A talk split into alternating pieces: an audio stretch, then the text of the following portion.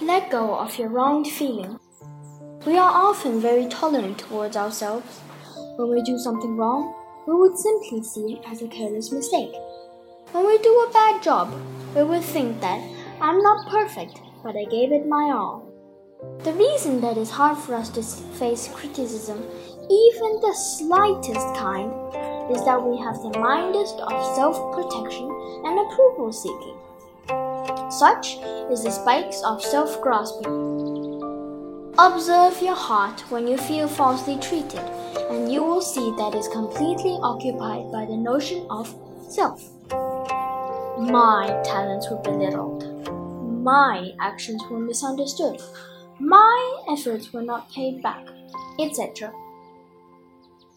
When this notion becomes lighter, so will the feeling of being wrongly accused. The ability to let this feeling go shows the truest practice of Dharma.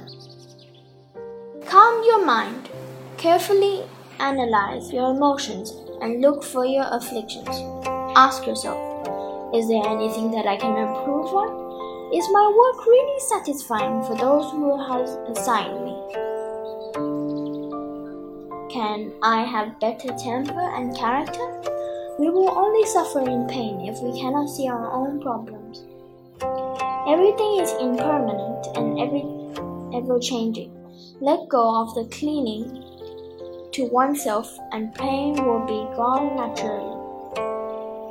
And when the dark clouds of feeling unfairly treated is automatically gone, light with all its splendor will easily come to your heart.